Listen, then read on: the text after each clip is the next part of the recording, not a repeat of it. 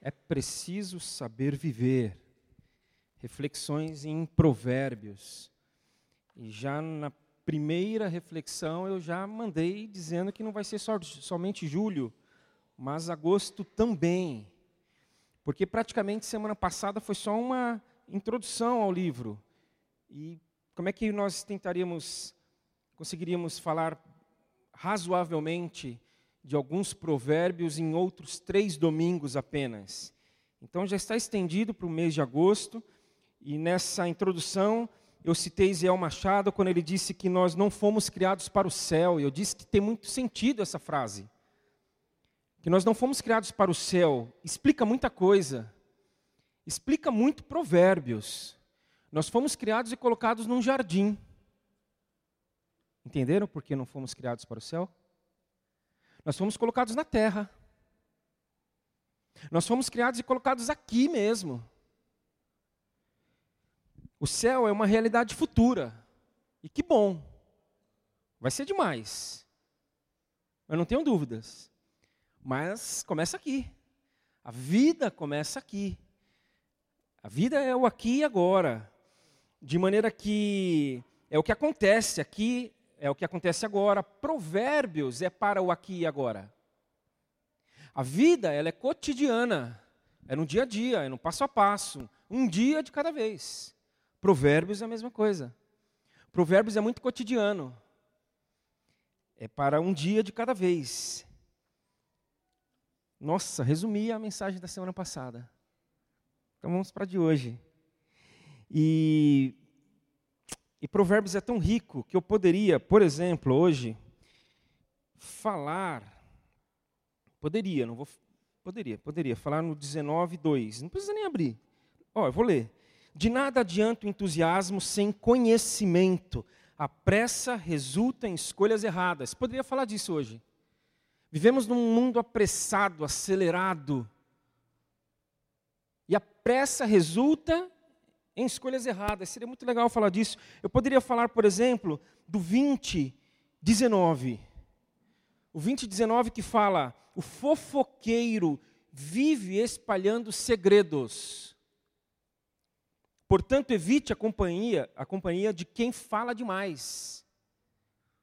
Além do prejuízo que o fofoqueiro causa para os outros, porque ele vive compartilhando e falando segredos dos outros, ele acaba isolado. Não, não, não. Com fulano eu não falo mais. Não, não, não. Com essa pessoa eu não ando mais. Eu poderia falar disso. Nossa, seria muito legal falar disso. Eu poderia falar do 20 e 22, ou 23, melhor dizendo. A desonestidade é detestável ao Senhor. Ele não se agrada de balanças adulteradas. Eu poderia falar disso, porque está muito fácil ser desonesto hoje em dia. Eu falei isso uma vez num encontro de homens. Está fácil. Você vai resolver uma coisa numa repartição, pública, privada, seja lá o que for. E o cara que trabalha lá te dá umas dicas. Ele lá de dentro fala: oh, mas você pode fazer o seguinte também. Mas aqui está dizendo que Deus é, é, detesta a desonestidade. Poderia falar também do 24, logo abaixo.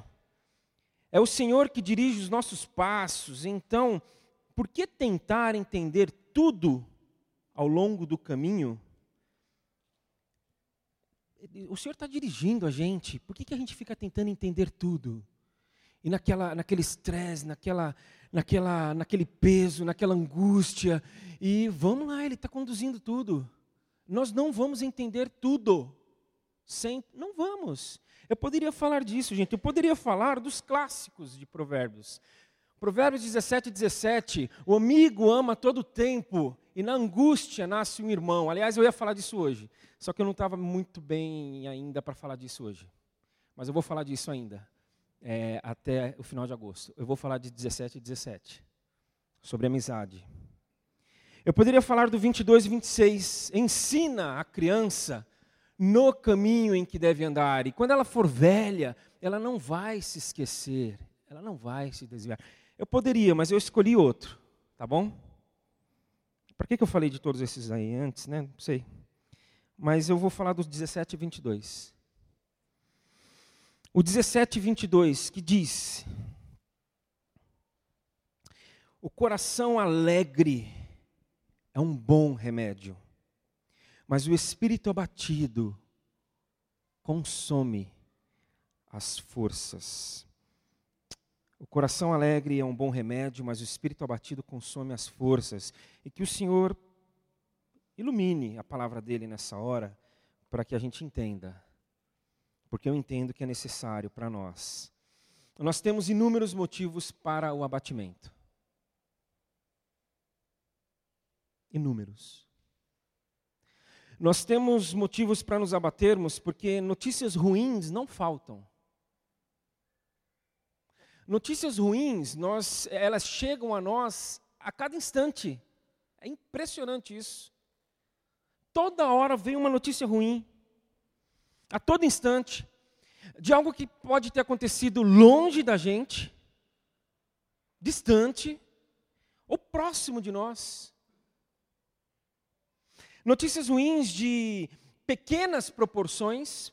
a proporção disso é pequeno, é controlável, digamos assim e outras que a gente fica pensando no que, que vai dar isso aí. Como é que vai ser agora? Notícias é, que não irão nos afetar tanto, ou pelo menos achamos que não. A gente lamenta, a gente fica abatido, mas ó, isso aqui não vai me afetar tanto. Ou algumas outras que irão nos afetar mais, bastante. É, notícias que vêm é, é de todos os canais possíveis. É, basta abrir um portal de notícias. Vem pelo WhatsApp. A notícia vem pelo, pelo Facebook. Quantas vezes alguém chega para você e fala: Olha, Fulano faleceu. Eu, eu, eu, o Facebook me falou, não é nem a pessoa que postou, né? a gente ainda fala assim: o Facebook me falou. De, de todos os lados. E antes de falar o próximo ponto aqui do abatimento, eu quero falar que abate mesmo muitas vezes, porque muitas das notícias denunciam a nossa condição humana. Como aquele pai aquela filha, criança ainda, que foram tentar atravessar o Rio Bravo para entrar nos Estados Unidos. Aqui eu não estou entrando no mérito da questão, entra, não entra, deixa entrar, nada disso. Estou falando de um pai que foi atravessar um rio com a filha praticamente bebê e morreram e foram encontrados na margem do rio mortos. Isso denuncia a nossa condição humana. Isso realmente abate. E eu postei, eu postei isso, foi interessante, porque uma pessoa disse assim: lamentável, desnecessário postar uma foto dessa, triste. Aí eu só respondi: eu achei necessário. Um abraço para você. Porque tem horas que a gente precisa. São notícias que, quando nos denunciam, a gente não pode fechar simplesmente o virar a cara e falar: não, isso aí. Então abatem. É... Nós ficamos abatidos por perdas. Um emprego que você perde às vezes. Você está até com outro já. Você até Saiu de um, já tinha outro garantido, mas aí quando você foi ver aquele para onde você foi, não era tudo aquilo, e você começa a se abater porque você abriu mão de algo que era muito legal. O ambiente era outro, a tratativa ali com o chefe era diferenciada, os benefícios não eram tão grandes, mas financeiros, mas havia um benefício ali é, diferente, imensurável. A gente lamenta e fica abatido às vezes por uma perda de uma oportunidade, a gente não decidiu por aquilo e quando a gente foi ver, puxa, a gente tinha que ter decidido, e aí passou e não volta mais. A gente fica abatido às vezes porque um amigo se muda. Um amigo, aquele amigo, sabe? Aí o cara vai, recebe uma transferência, ou vai estudar fora, e a gente fica, puxa, e agora? E a gente se abate. A gente se abate por causa de um animalzinho que, que não resiste, às vezes, a alguma complicação. E aqui eu estou diante de uma excelente veterinária que está hoje aqui conosco. Ela sabe muito bem do que eu estou falando, ela vivencia isso cotidianamente, provérbios. E aí, o dono ali, a dona se abatem. A gente se abate pela perda de alguém.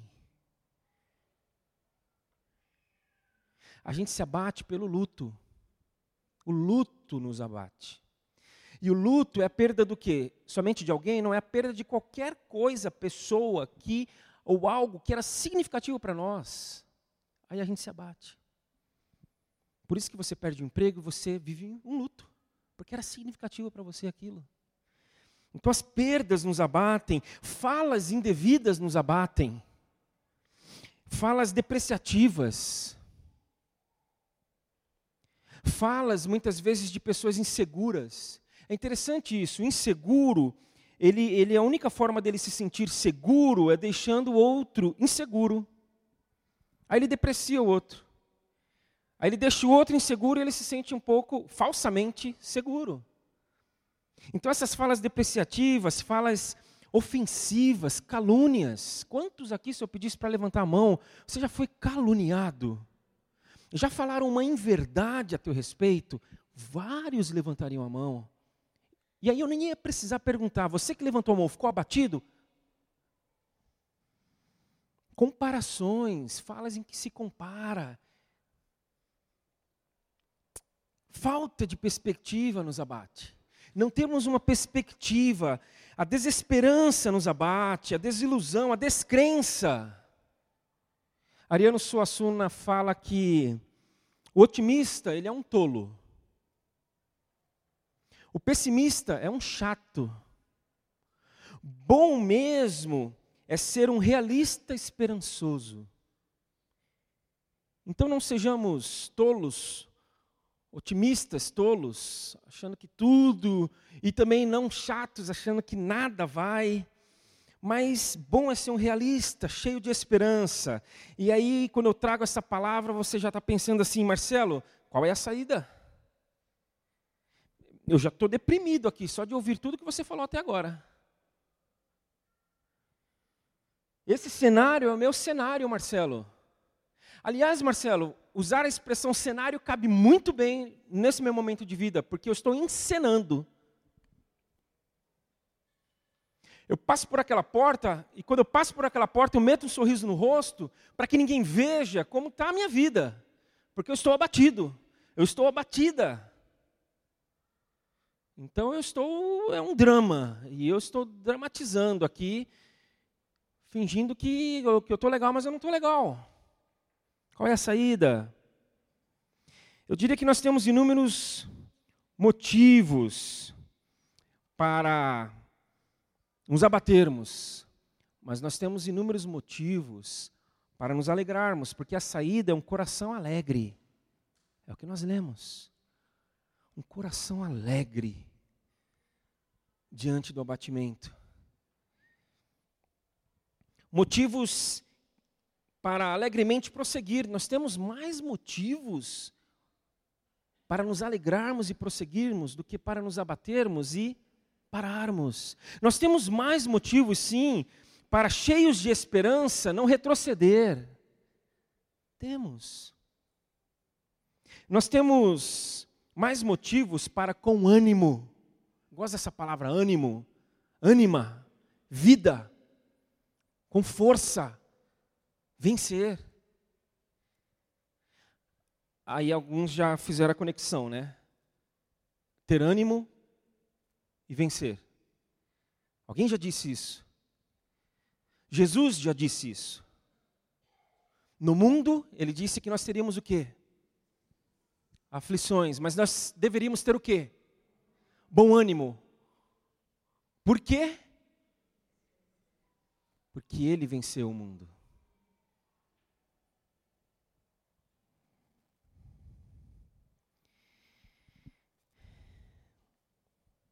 Coração alegre diante de um mundo em que nós temos aflições, motivos para nos abatermos, mas que nós podemos ter bom ânimo, porque Ele venceu.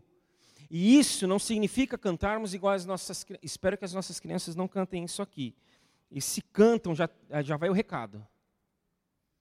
Então, ter bom ânimo e vencer o mundo não significa cantar, em hipótese alguma, o que essa música infantil traz na letra. O coração do menino e da menina que tem Jesus é diferente. Não é triste nem zangado, aborrecido ou assustado, mas é feliz e sorridente. O coração do menino e da menina que tem Jesus é diferente, não é aborrecido nem zangado. Como é que quem, quem que não se aborrece na vida? Quem que não se entristece? Ah, eu tenho Jesus, eu não vou me aborrecer, eu não vou me entristecer, eu não vou me enfurecer, eu não vou me abater. Não é isso, mas num ponto essa letra certa. E aí eu faço o destaque de louvor. O coração. O coração.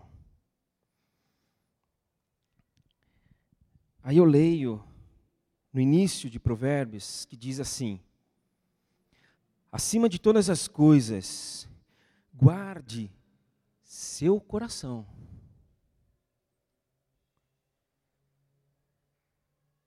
Acima de todas as coisas, antes de tudo, guarde o seu coração, pois ele dirige o rumo da sua vida, pois dele procedem as, as fontes da vida. O rumo da nossa vida é dirigido pelo nosso coração. Evite toda conversa maldosa, afaste-se das palavras perversas. Olhe sempre para frente, mantenha os olhos fixos no que está diante de você. Estabeleça um caminho reto para os seus pés. Permaneça na estrada segura. Não se desvie nem para a direita nem para a esquerda. Não permita que os seus pés sigam o mal o coração. O coração é o que nós temos de mais precioso, de mais pessoal, de mais íntimo, de mais seguro. É, só, só duas pessoas podem tocar no nosso coração. Somente duas. Uma é a gente. Olha como, olha como é um local seguro. Olha como é um local caro. E a outra é o Espírito Santo do Senhor. Somente. Ninguém mais. Ninguém mais consegue, então guarda. Ah, mas se ninguém mais consegue, o Espírito Santo não vai fazer nada de errado. E eu? Ah, eu toda hora quase. Porque o outro não toca, mas aquilo que chega da parte do outro em mim, eu, eu, eu, eu me afeto e eu vou jogando lá para dentro. De maneira, gente, que leitura bíblica e oração é premissa, nem vou falar disso. É premissa para a gente guardar o nosso coração. Eu quero falar é, que, que leiamos bons livros. Quero incentivar isso. Leia bons livros. Boas leituras. Leituras saudáveis. Leituras que agreguem. Boas conversas. Tenha boas conversas. Boas companhias. Tem uma amiga que dizia que tem gente que não vai ser feliz nunca. E eu, idealista que era, em alguns aspectos ainda sou, mas em tantos outros deixei de ser, a gente amadurece. Eu falava, nossa, mas ela é crente, como é que ela fala que ninguém, que tem gente que não vai ser feliz nunca? Porque é uma escolha. Então tem gente que não vai ser. Então busque boas companhias. Ah, então a gente vai largar essa pessoa? Não, alguém vai pegar. Alguém vai Deus vai colocar alguém e alguém vai com ela. Mas se você não tiver condições, se não for uma boa companhia, se não tivermos, se você não tiver boas conversas, bons passeios, bons filmes. Falei de notícias aqui, é bom, vamos saber o que está acontecendo, o que não está acontecendo, para onde vai, o que se vai. Mas para um pouco, desliga lá, muda o noticiário, pega um filme, assina uma, não vou fazer propaganda no Netflix aqui que eu não vou ganhar nada com isso. Bons filmes. É, é, vou forçar aqui a expressão. Bons silêncios. Tenha tempo de silêncio também. É bom. Faz um bem para o coração. Bons sonhos bons sonhos. Eu não sou adepto dessa ideia de que você tem que ter um sonho, e você tem que ter esse sonho, e você vai, desenha, e escreve qual é o seu sonho, põe na porta da. Não estou falando que isso é errado, é, é uma questão de adesão, de ser adepto, de ser simpatizante da ideia. Eu não sou muito, não, de vai lá e coloca, e fixa, e fica olhando para ele, acorda, e mentaliza. Não, mas assim, sabe, é, é, é tenha, tenha para onde olhar tenha, tenha para onde ir. E aí eu me lembro quando, ainda no seminário, isso faz uns mais de 25 anos, eu me abati. E me abati legal, como nunca havia me abatido antes. E, e, aí, conversando com o Kleber, que muitos conhecem aqui do Retiro de Casais, que participamos com ele, falei, cara, não estou legal não, meu. Ele falou, vai conversar com a professora Cleusa. Era a esposa na época do então diretor da faculdade. Conversa com ela, psicóloga, era professora ali nossa, e ela está com um programa de atendimento de alunos. Aí eu fui. Ela falou, realmente, vamos caminhar um pouco, Marcelo. É, vamos conversar, eu quero te acompanhar. E eu falei, mas enquanto as coisas não mudam muito, que, que, como é que faço? Eu estou abatido. É, tem gente que vai perguntar, vai querer saber. Ela diga que você está caminhando. Eu acho que é daí que eu comecei com essa história. Eu acho que é culpa dela. De eu falar, vamos caminhar. É, e ela falou, diga que você está caminhando. E aí, Marcelo, vão te perguntar para onde? E aí você responde, para Canaã. Estou indo para Canaã. É, Canaã já não existe mais, Canaã.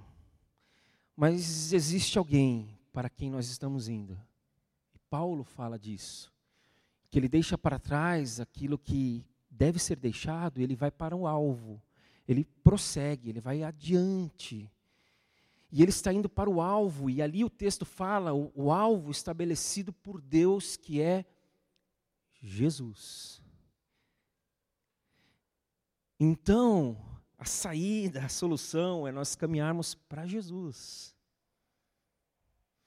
É quando o coração se abater, quando os ossos quiserem se secar e não ter mais força, que é a continuidade do provérbio, a gente olha para Jesus, aquele que diz para que a gente tenha bom ânimo em meio às aflições, porque ele venceu, e com ele estamos vencendo dia após dia, e com ele nós vamos ganhar a vitória, a batalha final. Então, que tenhamos para onde ir que tenhamos para quem ir. E a gente vai como? Lendo bons livros, assistindo filmes, boas conversas, risadas, pizza e assim por diante. Porque temos motivos para o abatimento? Sim. Mas temos um, um, um número muito maior para nos alegrarmos? Sim. E o fato de estarmos indo para Jesus é o maior motivo para nos alegrarmos. E não pararmos, e não retrocedermos, e irmos juntos, e vamos dar as mãos, e vamos, vamos que vamos, como dizem os jovens. Porque Provérbios é isso, gente. E eu queria orar nesse momento. Te convido à oração. Te convido à oração agora.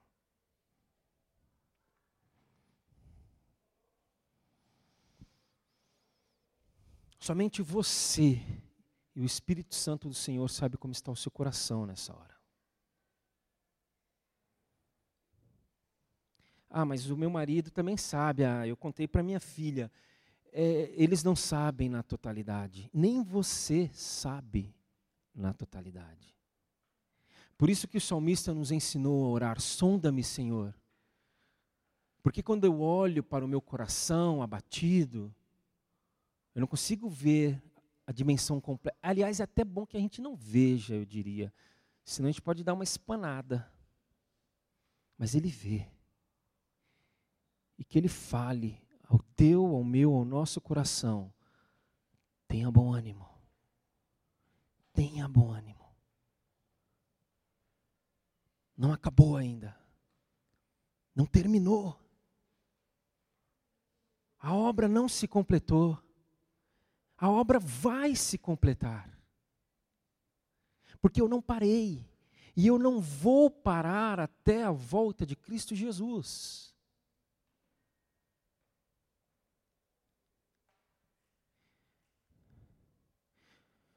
Nós estamos fazendo essa oração a um Deus que é grande.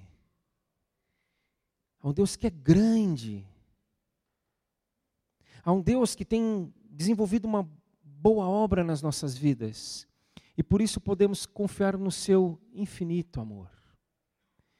Nós vamos cantar uma música e que essa música possa ser a nossa oração. Vamos continuar em oração nesse momento. Imagino que a maioria aqui, nesse tempo de oração, pediu. E que bom que pediu, porque mostra a fé em Jesus. Mas, ainda continuando em oração, eu, eu gostaria muito que nós agradecêssemos, porque eu aprendi do, que mais do que fé para pedir, nós precisamos de fé para agradecer. Porque se ele prometeu, a gente nem precisa pedir. Se ele prometeu, o que a gente faz? A gente agradece. Não sou contra o pedido, porque o pedido mostra a nossa dependência. Gosto muito quando pessoas vêm a mim e falam, Marcelo, eu gostaria e preciso de oração nesse sentido. Eu falo, que bom, porque você está mostrando que depende. Mas que nós, nesse momento, nós possamos agradecer. Senhor, eu te agradeço, porque o Senhor está agindo. Eu te agradeço porque o Senhor não parou. Eu te agradeço porque o Senhor não vai parar. Eu te agradeço porque ninguém e nada pode te parar. Eu te agradeço porque a tua palavra diz que quando o Senhor age, ninguém pode impedir. Eu te agradeço porque a tua palavra diz que maior é aquele que está em nós do que aquele que está no mundo. Eu te agradeço por tudo isso, Senhor. Eu te agradeço e quero descansar nisso. E descansar, Senhor, não é ficar parado, esperando, mas é caminhar com uma esperança. Descansar é continuar caminhando com uma esperança diante de si. E qual é a nossa esperança? Jesus. Então, obrigado por Jesus, porque ele veio e venceu, e ele está vencendo, e vencendo e, e, e, e, nos dando vitórias que muitas vezes a gente nem enxerga. A gente é beneficiado sem nem perceber. Então, obrigado, Senhor. Obrigado, Senhor. E se você realmente está grato e confiante, Vamos encerrar cantando e orando essa música de pé. Cante de forma sincera. Pode ficar à vontade para ficar de pé e cantar e falar: Senhor, obrigado. Obrigado, obrigado, obrigado, Senhor. Obrigado, porque o Senhor é que nos ajuda a guardar o nosso coração, que dá direção para toda a nossa vida. Muito obrigado, Senhor. Vamos cantar.